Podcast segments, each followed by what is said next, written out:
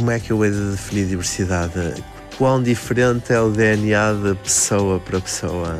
Pedro é geneticista trabalha a genética das populações. A nível de diversidade humana, se nós compararmos a, a diversidade que existe no Sudeste Asiático com a europeia, seria três vezes maior, quatro. Talvez um bocado a ver com a história, por ter sido uma das primeiras zonas do mundo a, a ser colonizadas. Talvez um bocado também relacionado com a história posterior em que houve a inundação da zona e houve uma grande mobilidade populacional associada uhum. a isso. Portanto, na prática, temos ali naquela região uma diversidade de DNA humano superior, por exemplo, àquela que temos nas populações europeias. Nas europeias, sem dúvida, Isso. que não, não é comparável, por exemplo, às populações africanas, porque as populações africanas é, são as mais é, ricas a esse nível. Claro que sim, porque é onde, onde afinal de contas a espécie humana surgiu. Portanto, a informação genética em África, esse património genético em África é muito valioso. É muito valioso. Se uma pessoa quiser compreender uh, o que é que nos faz humanos, o qual é que é o nível de, de diversidade humana, o sítio a estudar é a África, porque a diversidade em África será muito, muito mais antiga do que em qualquer outra zona do planeta.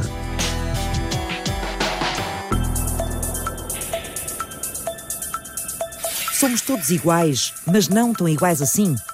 Bom, se quisermos estudar a evolução humana, o património genético comum africano é mais rico do que o património genético comum europeu.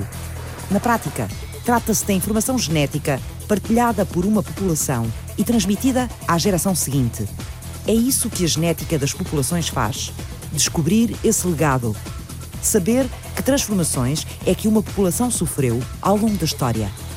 Como se cruzou? Quando e onde é que teve origem? Como é que a seleção natural atuou sobre ela? A genética das populações é a evolução moderna, estudada à luz da biologia, apanhando boleia do DNA. Será que devemos preparar-nos para rever a nossa história? Porquê é que escolhi biologia? Eu, porque é que escolhi biologia, não tenho tanta certeza. O que eu tenho certeza é porque é que escolhi genética. Foi desde o primeiro contacto que tive com genética, desde a escola secundária, que realmente achei que a genética era algo espantoso. Como é que nós conseguíamos encontrar ligações entre as pessoas e estabelecer o que é que eram os padrões, quer entre, entre pais e filhos, quer a nível populacional. E desde esse primeiro momento que adorei genética e disse naquele momento quero seguir genética. Onde é que eu já ouvi isto? Durante o curso, o meu interesse por genética foi logo despertado. Tive genética no terceiro ano e, e foi uma identificação. Identificou-se com o quê? uh, com interesse, com a capacidade evolutiva das espécies, com perceber, seleção, perceber resposta, o mecanismo, é, perceber o mecanismo, o mecanismo primário que nos faz ser seres humanos, espécie, toda a diversidade que existe, que existe na vida. Portanto, é realmente o código de toda a informação para a vida. E, e essa disciplina tenta identificar e interpretar esse código. E depois a partir daí podem-se fazer imensas coisas. Imensas. Os caminhos são, são imensos. imensos, variados, diversos, mas o, o meu caminho foi logo tentar uh, estudar mesmo a evolução da espécie humana. Luísa Pereira e Pedro Soares, biólogos de raiz, investigadores da evolução humana através da genética. Os caminhos dos dois cruzaram-se algumas vezes no antigo Instituto de Patologia e Imunologia Molecular da Universidade do Porto. Agora, Instituto de Investigação e Inovação em Saúde. Desde o primeiro momento em que ouvi falar de, de, DNA e comecei a compreender o DNA, que fiquei completamente fascinado e quis seguir este, esta área. Esta área. Mas fascinava-o sobretudo o quê? As respostas que a genética lhe podia dar a esse nível, é? Essencialmente, é, completamente. Quer as respostas a nível mais individual, de compreender porque é que nós somos como somos, porque é que temos características que vieram dos pais, ou de um ou do outro, e porque é que algumas características desaparecem de em algumas gerações e voltam a surgir. E depois também me, me fascinou, que é o que eu trabalho essencialmente hoje em dia, é realmente tentar compreender a ligação entre pessoas, que nós não vemos uh, uma ligação completamente direta, um parentesco próximos, mas que tem componentes genéticos que ligam as pessoas dentro de uma sociedade e dentro de um continente e no mundo inteiro, que são todos ligados por uma, uma linha comum e evolutiva e somos capazes de, de todos nós convergir para algum momento no tempo e perceber a, a ligação que nos une. Vamos rebobinar o tempo até ao final dos anos 90. Onde andava a Luísa na altura? Uh, na altura estavam a começar a ser feitos então estes estudos de DNA mitocondrial e cromossoma Y, que são partes do nosso genoma que identificam linhagens maternas e paternas. Luísa começou a estudar o DNA das mitocôndrias. As mitocôndrias vivem nas células e são responsáveis pela respiração e pela energia celular. O que é que a informação genética que está alojada nas mitocôndrias tem de especial, Pedro? O que acontece é que o DNA mitocondrial está sempre dentro das mitocôndrias e não sofre um processo de, de embaralhamento que é o, a recombinação. Nós, ao passar de uma geração para outra, todo o nosso DNA vai se misturar um bocado a nível de cromossomas. É recombinado. É recombinado. DNA da mãe e DNA do pai. Exatamente. E há sempre misturas entre o que era DNA da mãe e DNA do pai. E quando tentamos fazer uma árvores evolutivas, tentarem estabelecer as ligações entre diferentes sequências, por vezes não é fácil porque a mesma sequência vai ter um bocado que veio de um lado e um bocado que veio do outro. O meu DNA mitocondrial não tem essa propriedade que é nunca recombina. Sendo assim, conseguimos fazer árvores completamente fidedignas da evolução da, dessa linhagem. Nunca recombina e qual é o DNA que não entra lá? É o do pai? É o do pai. Depois o... Portanto, o DNA mitocondrial é sempre o DNA herdado da mãe. É sempre o DNA herdado da mãe. Obviamente, toda a gente tem DNA mitocondrial, obviamente, sendo homem ou seja, ou seja mulher, mas uh, na linha germinal o fato de o óvulo também é muito maior e acaba por ser uh, sempre o DNA do mitocondrial do óvulo que é passado para a descendência. Uhum. Através da informação inscrita nas mitocôndrias, a genética das populações consegue descobrir a linhagem feminina de uma população, a herança genética feminina ao longo da história. E a masculina? Onde é que a genética vai buscar essa informação? Outro DNA que está livre de recombinação é o cromossoma Y, que obviamente é passado de pai para filho ao longo das gerações e esse permite-nos seguir a linhagem, a linhagem paterna, seguir a história masculina. São estas duas ferramentas genéticas que estão na base dos estudos modernos da evolução humana, das populações. Um ramo da biologia que começou a dar os primeiros passos apenas há 20 anos, Luísa. Os estudos estavam a começar a nível principalmente europeu. E eu então comecei por estudar no meu doutoramento a população portuguesa. Usando estes métodos e, e esta investigação através das, das mitocôndrias e através do, do cromossoma y. Sim. Da altura comecei pela população portuguesa, que ainda não estava caracterizada. A investigadora do IPATIMUP fez o primeiro grande estudo do património genético dos portugueses. Por que é que decidiu escrever um livro sobre os resultados desta investigação, Luísa? Tentar perceber até que ponto esta investigação tem impacto na própria imagem que as pessoas têm de si próprias enquanto população. Foi por isso que então decidi escrever o livro Património Genético Português. E o que é que a investigação conta sobre nós? Conta que a população portuguesa é uma população europeia temos linhagens que existem no resto do continente europeu, não é? Nisso não somos diferentes. Temos linhagens que entraram no, no continente europeu no, no que nós chamamos o Paleolítico Superior, há cerca de 45 mil anos uh, entraram do Próximo Oriente na Europa e, e, migraram por toda a Europa. Temos algumas linhagens que entraram no chamado período neolítico, quando a espécie humana começou a dominar a agricultura e a domesticar os animais e surgiram as primeiras civilizações. E o que nos distancia um bocadinho e diferencia do resto das populações europeias é mesmo a presença mais elevada de linhagens que são típicas da África, tanto do norte da África como da África subsaariana.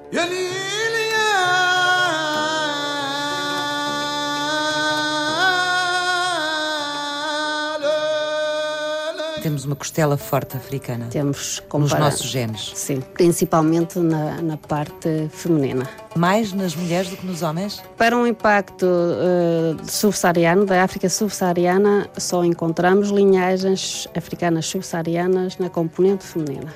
Nada na componente masculina. Isso levantou-lhe algumas interrogações ou novas perguntas? Portanto, nós pensamos que a maior parte destas linhagens africanas subsaarianas entraram no período das descobertas. Uhum. Algumas que nós atualmente sabemos que são antigas, mas a maior parte entrou então na altura das descobertas, com a vinda de escravos para Portugal. E então, homem português deveria entrecruzar-se com mulher subsaariana, mas o contrário não deve ter acontecido. Mulher portuguesa é cruzar-se com homem subsaariano. Ficou vestígios da África subsaariana na parte feminina, não ficaram nenhums na parte masculina. Depois também aí isso pode explicar-se com os comportamentos, não é? Comportamentos culturais e com as regras fortes. e a cultura de uma determinada sociedade num determinado, num determinado momento, momento sim. num determinado espaço e num determinado tempo histórico. Sim, sim. Foi realmente uma surpresa saber como é que as pessoas estavam interessadas em saber. O que é que elas lhe perguntavam mais? O que é que gostavam mais de saber? O, o, o que é que foi mais interessante para elas absorver deste trabalho seu? Eh, esta parte da influência africana era muito importante, tanto uma interpretação positiva como uma interpretação negativa. Também vi muitas reações em alguns sites muito, muito negativos, não é? E, interpretações a puxar para a extrema-direita que foram um bocado assustadoras, porque as pessoas, apesar de tudo, interpretam como entendem, claro. como querem, não é? Sendo que neste caso, ao contrário da genealogia, não é a história pessoal de cada um, mas uhum. é a história do povo em si, portanto, Sim. de um grupo, de um grupo grande de pessoas. Sim que pertencem ao mesmo local e que partilham uma história né? e que partilham uma genética também. Uhum. Enquanto que nós tivemos algumas surpresas enquanto povo, população portuguesa, não é? Se um português for fazer a sua linhagem, o mais provável é que vá ter uma resposta um bocado sem saborona. Tem uma, uma linhagem tipicamente europeia. Sim, sim. Isso é que 80% da população, se for estudar a sua linhagem mitocondrial, vai ter essa resposta. 70 a 80% da população portuguesa descende de linhagens antigas europeias. Mais recentemente, juntaram-se 10 a 20% de linhagens do Médio Oriente, 10% de linhagens norte-africanas masculinas e 5% femininas. Mas há em Portugal uma linhagem materna característica dos berberes do norte de África, que não existe em mais nenhuma população europeia. Chamam-lhe U6. O perfil genético português fica completo com uma pitada de 3 a 11% de linhagens femininas da África subsaariana. Em África não há qualquer dúvida, penso eu hoje em dia, pelo menos a nível genético, todos os tipos de marcadores que possamos usar indicam uma origem do homem em África. A genética já comprovou o que a arqueologia e a história sabiam. A história da humanidade começou em África. Quanto às populações atuais, parece bastante evidente que surgiram de África apenas nos últimos 70 mil anos, 60 mil anos. Aí é que a genética vem contrariar as correntes mais fortes da arqueologia. Existem dados, quer arqueológicos, quer paleontológicos, que indicam que o homem poderia ter saído de África tão cedo quanto há 100 mil anos, por exemplo. Uh, nós, a nível genético, nas, nas, populações atuais, não vemos qualquer sinal de uma saída tão cedo de África. O biólogo Pedro Soares fez parte da equipa de investigadores em Inglaterra que coloca a migração do Homo sapiens de África para outros continentes muito mais tarde do que a história afirmava até aí. Eu estava a estudar o Sudeste Asiático e um dos pontos principais era tentar descobrir quando é que o homem moderno poderá ter chegado ao Sudeste Asiático. Para compreender melhor quando é que o homem moderno poderá ter uh, aparecido lá, é preciso compreender o percurso anterior. Ir desde, às origens. Desde ir às origens em África, tentar perceber quando é que o homem poderá ter saído de África e que percurso é que tomou até chegar ao, ao Sudeste Asiático. E agora? Ficamos com a arqueologia? Ou com a genética? Que hipótese é que se colocam? Isto pode simplesmente querer dizer que sim, o homem pode ter saído de África muito mais cedo do que, do que nós vemos hoje em dia, simplesmente não deixou qualquer tipo de descendência nas populações atuais. A genética não desmente a versão da história, mas assegura que não há vestígios no património genético das populações atuais da saída tão cedo de África. Muitas vezes o que nós fazemos não é propriamente tentar descobrir eh, a história da, da, da, espécie humana através da genética, é tentar descobrir a história da espécie humana através da genética combinada com outro tipo de informações, desde a arqueologia, desde fósseis, desde climatologia, para tentar compreender quando é que seriam os bons momentos em que os humanos poderiam ter expandido, e neste caso foi essencialmente uma confirmação de uma das visões, uma das teorias mais fortes que havia, que seria que o homem teria saído de África muito mais recentemente do que alguns outros modelos estavam a indicar. Então, a genética não se substitui à história, mas pode pôr em causa e provar que uma determinada ideia da história estava errada? Completamente. Eh, e eh, algo que por vezes nós descobrimos durante os nossos estudos é que ou teorias muito pareciam muito mais obscuras, menos aceites em, em outros ramos da ciência, acabam por ser os que ganham força quando uma pessoa vai. Uh, vai fazer estudos genéticos, teorias que passaram um bocado despercebidas, que não, não tinham propriamente muita força na arqueologia, na paleontologia, de repente tornam-se muito mais fortes porque os dados genéticos vão, uh, vão fornecer uh, informações que tornam essa teoria muito mais válida. Uhum. Então, até que ponto é que a genética pode refazer a história? Eu acho que a nível de história nunca refaz muito, no sentido já existem eh, escritos, já existem informações onde a genética nunca vai contradizer de uma maneira muito forte. Onde vai acontecer muito isso é, é mais a nível pré-histórico, onde ainda não havia registros escritos e de repente nós podemos chegar a conclusões completamente diferentes acerca do que é que formou as populações atuais uhum. e... Portanto, na parte da história em que há documentos, em que há registros já humanos, onde a história é contada pelo próprio homem ou pelo ser humano, Exatamente. é mais difícil que a genética venha contrariar algumas coisas. Mas nessa fase mais obscura da história, em que não havia esses registros ainda, muita coisa pode mudar. É aí que a genética pode atuar e pode é, é. vir trazer mais luz sobre o nosso passado? Exatamente. E também outro, outro ponto importante da genética em relação a outras áreas é que a arqueologia mostra-nos algum tipo, essencialmente, de, de cultura a ser transmitida, quer seja ferramentas, quer seja ornamentos. Não nos diz se existem pessoas realmente a, associadas a diferentes migrações, a diferentes expansões, a diferentes mobilidade, hum. mesmo no passado. Mas também usa métodos de datação, claro que sim, não é? Claro que sim, eu não estou a colocar isso em causa, mas, por exemplo, algo que se... E se estuda artefactos humanos é porque os humanos lá estavam. Exatamente mas o fato de uma pessoa usar um determinado tipo de pote, um determinado tipo de ferramenta, não indica propriamente que teve que haver uma migração muito forte para uma determinada zona. Pode ter sido simplesmente um pequeno número de indivíduos que levou a tecnologia e a população local assumiu aquela tecnologia, sendo ela melhor, e desse modo começou a utilizá-la.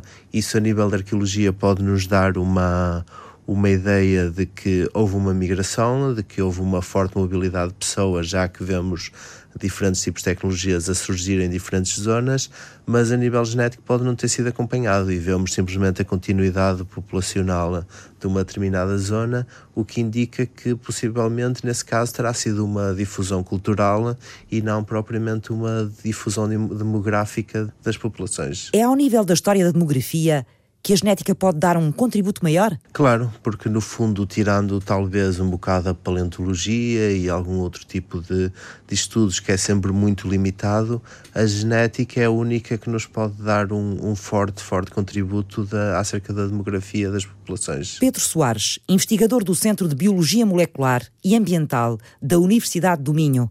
Ele tem um novo projeto em mãos: descobrir as origens da cultura campaniforme e saber que fenómeno fez com que ela se espalhasse tão depressa e por tantas regiões do mundo? É um mistério, ainda, o crescimento e a importância que o movimento do vaso campaniforme conquistou. Um prodígio da pré-história europeia. A nível genético, mesmo sem irmos à arqueologia, existe a possibilidade de ter havido uma migração forte da Península Ibérica para o resto da Europa. E eh, uma das grandes possibilidades é que esteja associada a esta cultura campaniforme. Este tema surgiu um bocado porque realmente é um daqueles temas que está a começar a surgir muito forte ao longo de toda a genética. Começaram a surgir publicações em revistas de impacto alto uh, a indicar esta possibilidade, mas sempre com uma falha que era até agora ainda não foi possível estudar pessoas antigas da Península Ibérica. Obviamente, uma pessoa vê uma, uma lacuna nos estudos que estão a ser publicados e vai tentar explorar essa possibilidade que poderá ter bastante impacto a nível científico. Pedro Soares, com a ajuda de uma equipa em Espanha e em Inglaterra e a colaboração de vários arqueólogos, prepara-se para estudar o DNA antigo de populações que viveram há 3 mil anos antes de Cristo e o DNA de populações atuais, das regiões onde a história já identificou como sendo as mais fortes em vestígios campaniformes. A biologia vai tentar chegar às fundações do movimento e seguir os caminhos da expansão dos vasos campaniformes. Conseguirá a genética resolver as interrogações que a arqueologia e a história procuram há tanto tempo? Que novos caminhos pode abrir a colaboração entre estas ciências? E que conflitos? Até que ponto teremos que emendar os conceitos históricos com que sempre vivemos e nos quais nos moldamos? As perguntas regressam na segunda parte do ponto de partida. Até já!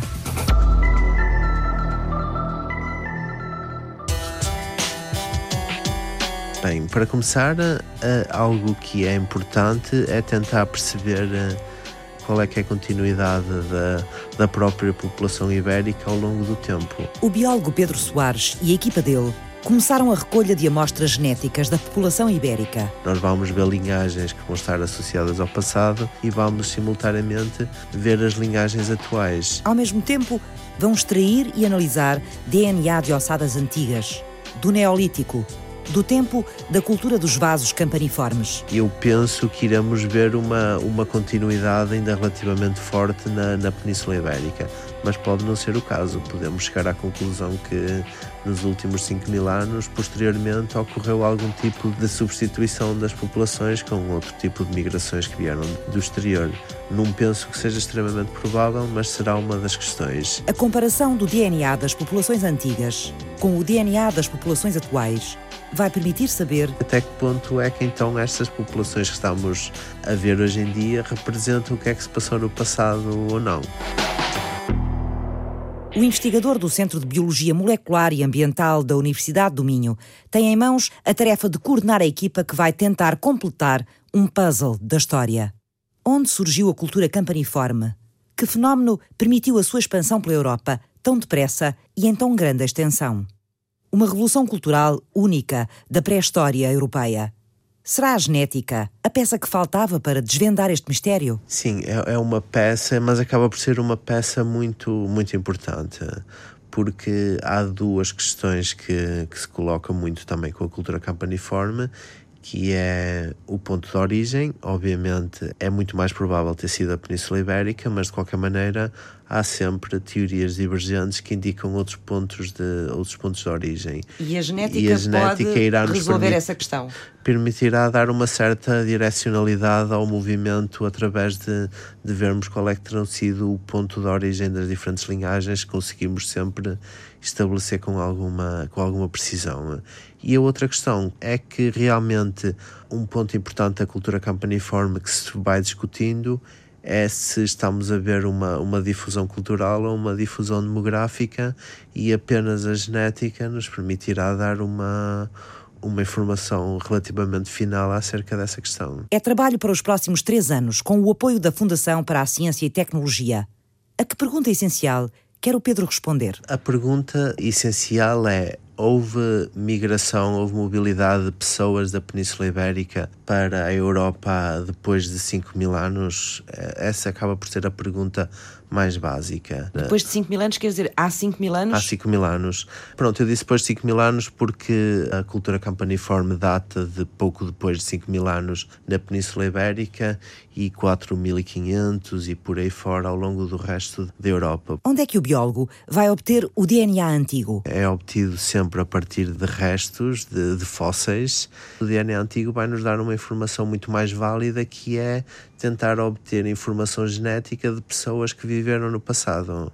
Será obter uh, ossadas, obter fósseis de indivíduos que viveram há 5 mil anos na Península Ibérica e noutras zonas da Europa essencialmente associados a esta cultura campaniforme e tentar ver diretamente, sequenciar, obter DNA destes indivíduos, ou seja, extrair DNA de, de ossadas. E quem é que fornece estas ossadas? Colaborações com arqueologia são completamente essenciais, são eles que nos, nas suas escavações nos vão fornecer as ossadas, como são eles que nos irão indicar essas ossadas estão associados a que tipo de, de local arqueológico.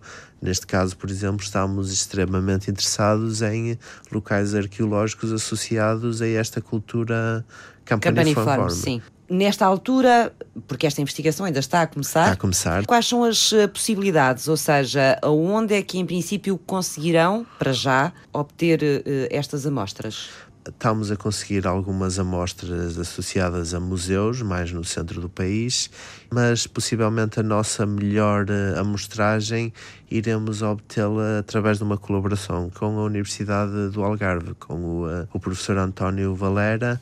Ele tem um local arqueológico que ele já segue há muitos anos. É um local fascinante em que vai havendo posição de, de diferentes camadas arqueológicas e eh, ele disponibilizou-se a arranjar-nos amostras associadas a este período, assim como períodos anteriores e posteriores, em que nos irá dar uma ideia de continuidade ou não populacional. É uma zona onde o campaniforme está, está, está presente, aliás, ele está presente um pouco por toda a Europa e, e, e também no interior alentejano. Curiosamente, até há umas décadas atrás, uh, o impacto campaniforme no, no interior alentejano parecia ser bastante reduzido.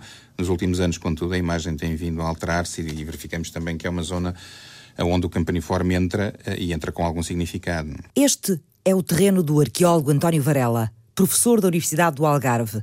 Ele coordena a investigação do sítio arqueológico de Perdigões, perto de Reguengos de Monsaraz. Desde muito cedo na história da arqueologia, o Campaniforme foi algo do qual os investigadores tomaram contacto e, e sobretudo, aquilo que atrai é o facto de se generalizar aparentemente de forma relativamente rápida, por um vasto território. Portanto, ele é, é, abrange praticamente quase todo o continente europeu, ou uma parte muito significativa do continente europeu, inclusivamente chega ao norte da África, e, e, é, digamos, uma cultura arqueológica que uh, aparece, quase que diríamos, em termos, em termos da longa duração, aparece de um momento para o outro. Não é? Isso em uh, termos e, históricos é o quê? Para isso em termos ideia? históricos quer dizer, há hoje em dia também uma discussão exatamente relativamente ao momento mais certo de onde terá aparecido o campaniforme, mas digamos que meados do terceiro milénio antes de Cristo, portanto estaremos a falar a qualquer coisa de cerca de 4.500 anos antes do presente, um bocadinho mais, um bocadinho menos, mas seguramente dentro, dentro do terceiro milénio antes de Cristo, em meados do milénio, onde é um problema precisamente uh,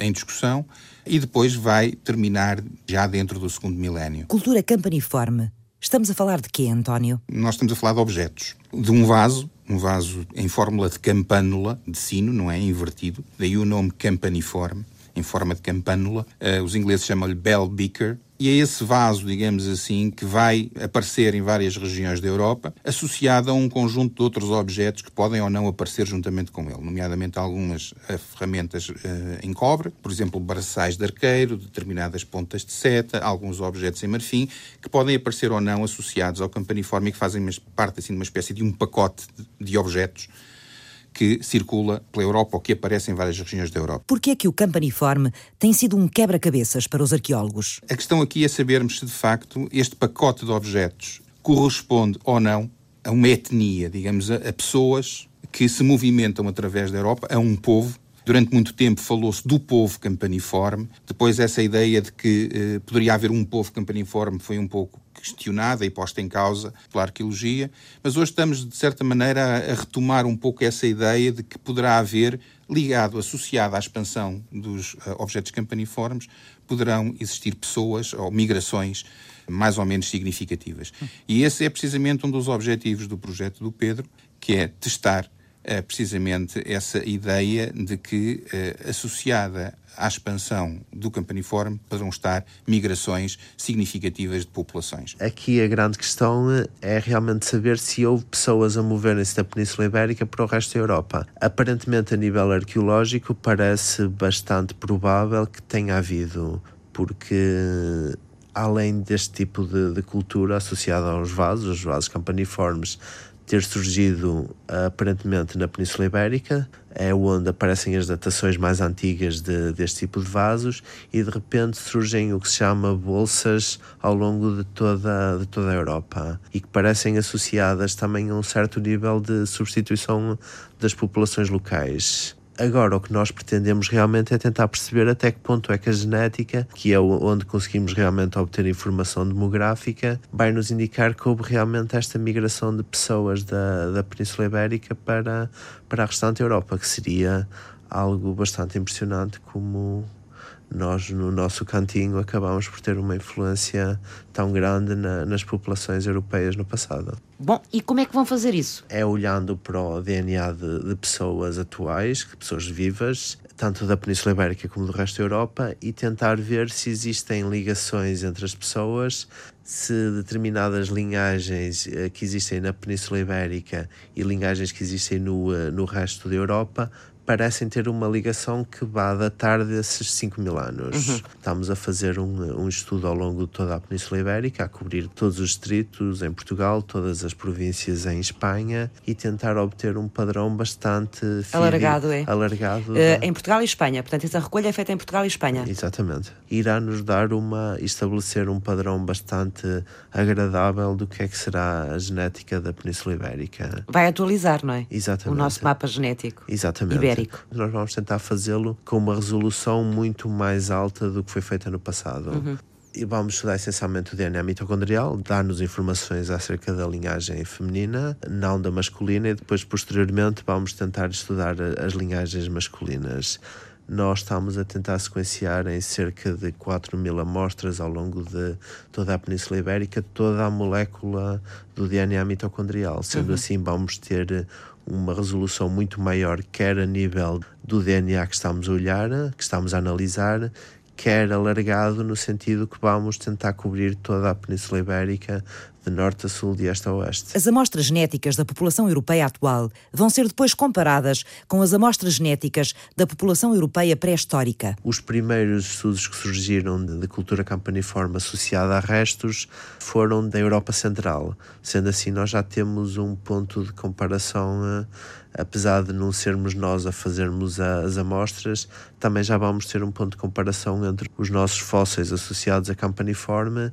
e os fósseis da, da Europa Central e da Grã-Bretanha e Irlanda associados à cultura campaniforme. Deixe-me ver se eu percebi. Este objeto, este artefacto humano, é especial para os arqueólogos pela informação que pode dar em relação a uma determinada cultura ou à existência de um povo ou o vaso é especial em si? Essa é outra questão. É que, de facto, o, o, vaso, comparado com as cerâmicas que nós diríamos cerâmicas comuns, digamos assim, da época, é um vaso especial. É um vaso produzido com um determinado cuidado em termos tecnológicos, que muitas vezes não está presente nos restantes recipientes. É um vaso profundamente decorado, com motivos decorativos que se repetem ao longo da Europa, mas que depois também adquirem formas regionalizadas em função das várias regiões onde o campaniforme se implanta na Europa. E, eh, a partir de certa altura, ele começou a ser interpretado como um objeto de prestígio. O que é que poderia explicar, António Varela, uma intensificação da mobilidade das populações nesta fase final do Neolítico,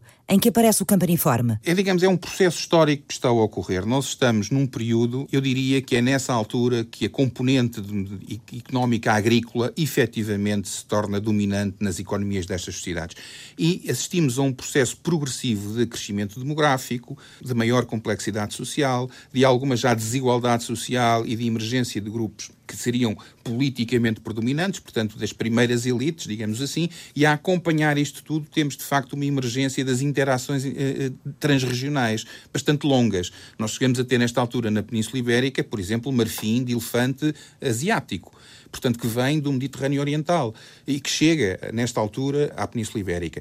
E esta intensificação, que também se traduz do ponto, na, na, nas áreas, digamos, mais relacionadas com a ideologia, com uma profusa iconografia, muitas figurinhas, muitos ídolos, tudo isto caracteriza, digamos assim, em crescendo, o terceiro milénio uh, antes de Cristo. As perguntas do geneticista de populações e as perguntas do arqueólogo sobrepõem-se. Há, de facto, migrações específicas de algum povo associadas à expansão do campaniforme, esta é uma primeira questão, e depois em que sítio é que ele apareceu pela primeira vez e como é que se processou essa difusão. Mas a genética entrou há muito pouco tempo num universo antigo de arqueólogos e historiadores.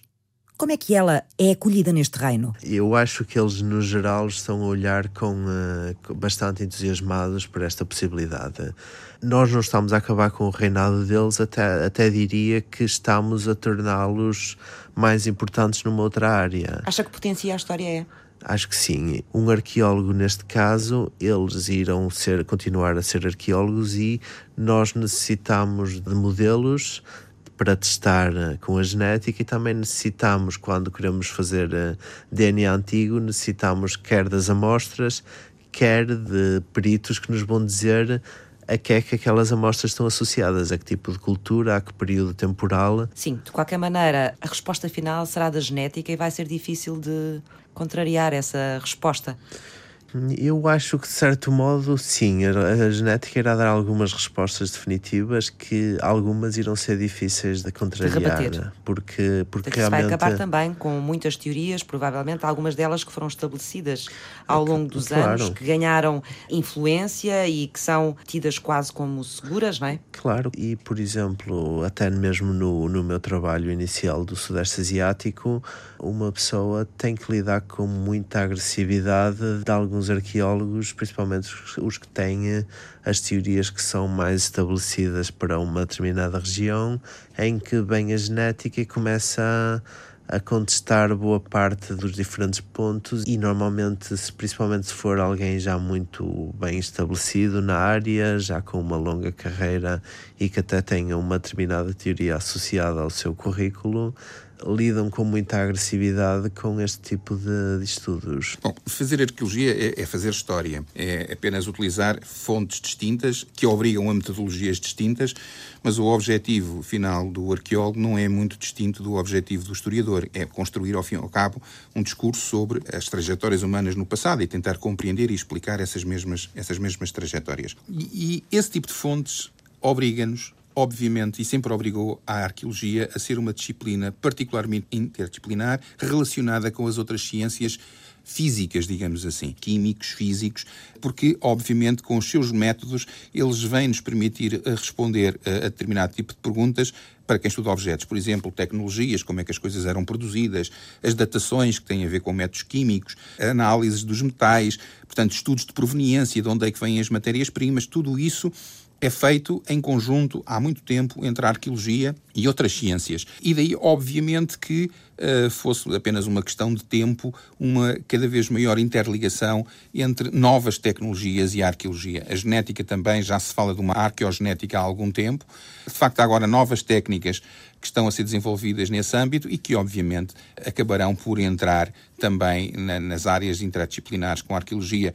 As ciências não são mais do que eh, olhar para a realidade numa determinada perspectiva com quantas mais perspectivas nós conseguirmos cobrir esse nosso olhar da realidade, melhor nos relacionaremos com essa mesma realidade. E que novos conflitos pode a genética trazer à história contemporânea? Algo que se deve evitar em estudos genéticos é tentar estabelecer padrões que vamos relacionar com atuais momentos políticos ou, uh, ou sociais, uh, mas obviamente dar-nos algum tipo de informação acerca de se uma determinada população de uma região em que existem, por exemplo, grupo, grupos étnicos, há quanto tempo é que os outros os grupos étnicos chegaram, quando é, quando é que cada um dos grupos se estabeleceu isso pode dar origem a um determinado tipo de situações em que podem usar a genética para dizer nós é que somos os verdadeiros donos desta terra e os outros são imigrantes que chegaram recentemente. Exatamente, isso é um risco.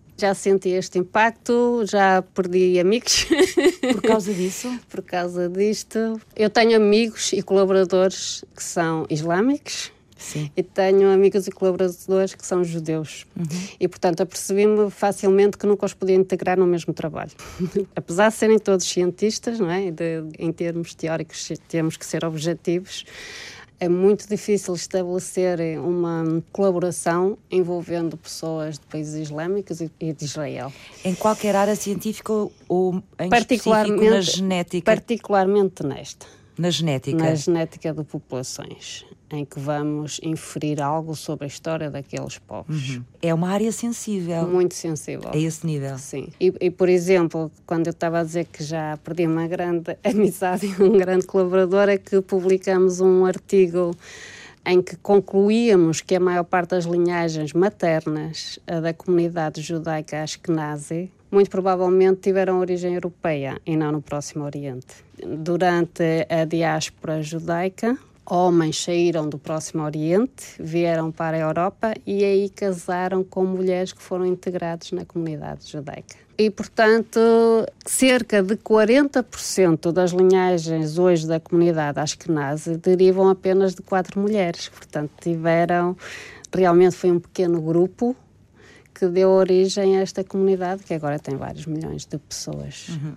Através da genética conseguem chegar a esse pormenor? Conseguimos chegar a esse pormenor. Quando vai uh, investigar estas coisas, vai à procura destas respostas, pensa, ou neste caso, por exemplo, que me estava a contar em específico, nas consequências, ou seja, uh, que aquilo que está a investigar pode ter este efeito ou não? Neste caso, nós partimos de uma informação de que o mais provável é que estas quatro linhagens, que são então tão frequentes nesta comunidade, fossem do Próximo Oriente. Estudamos uma região genómica mais alargada que nos dava mais informação e foi isso que nos permitiu concluir, o que nos surpreendeu também, que estas linhagens maternas já estavam na Europa desde tempos pré-históricos portanto, desde há 10 mil anos. Portanto, que era o que não se sabia. Que era o que não se sabia. Foi uma surpresa, nós não, não sabíamos à partida, não é? Muitas vezes somos surpreendidos com os próprios resultados. Não era com os resultados só, é com os impactos com desses os impactos resultados. Também ou seja, ou tem uma noção de que o seu trabalho é um trabalho sensível a esse nível. Sim. Ou foi aprendendo isso com o tempo à medida que foi investigando? Foi aprendendo com o tempo. Como lhe disse, é, o interesse da população portuguesa neste tipo de estudos foi uma verdadeira surpresa. uma boa tudo. surpresa. Uma boa surpresa e positiva e, portanto, na maior parte. outras, às vezes, um bocadinho mais desagradáveis também. Sim. Olha, está bom o microfone, tá? Podemos. Uh... Ok. Fizeram este programa Pedro Soares neste momento é uma linha completamente ascendente. Há tantas populações que não foram estudadas, há tantas possibilidades ainda a nível arqueológico. Eu penso que ainda nós só estamos a ver a ponta do iceberg. Ainda vai haver muitos e muitos estudos nas próximas décadas. Ainda estamos num começo na genética, no estudo das populações. Luísa Pereira. Os primeiros passos começaram a ser dados nos anos 80, tiveram um grande crescimento nos anos 2000, 2000 e pouco. E ultimamente, há cerca de 5 anos, nos deram um salto muito maior. Hoje já falamos a estudar genomas inteiros em populações. Já o fazemos. Um primeiro impacto que teve eh, muito grande foi possibilitar o estudo de genomas de indivíduos que morreram há várias centenas de anos, milhões de anos atrás. Antes não era possível, não se conseguia. Era muito difícil. António Valera, como é que a arqueologia entrou na sua vida? Eu fui para a Faculdade de Letras da Universidade de Lisboa fazer o curso de História. Mas no primeiro ano, nas disciplinas que têm do primeiro ano, eh, fui para escavações e gostei, e a partir daí foi até hoje. Eu também trabalho muito, leio muito, sobretudo, estudo muito a sociologia, a antropologia e inclusivamente filosofia, porque aí vamos buscar dimensões de abordagem ao humano, porque são os humanos que nós tentamos compreender em arqueologia. Francisca Alves fez o apoio à produção. David Oliveira cuidou da pós-produção áudio. Eduardo Maio realizou e apresentou.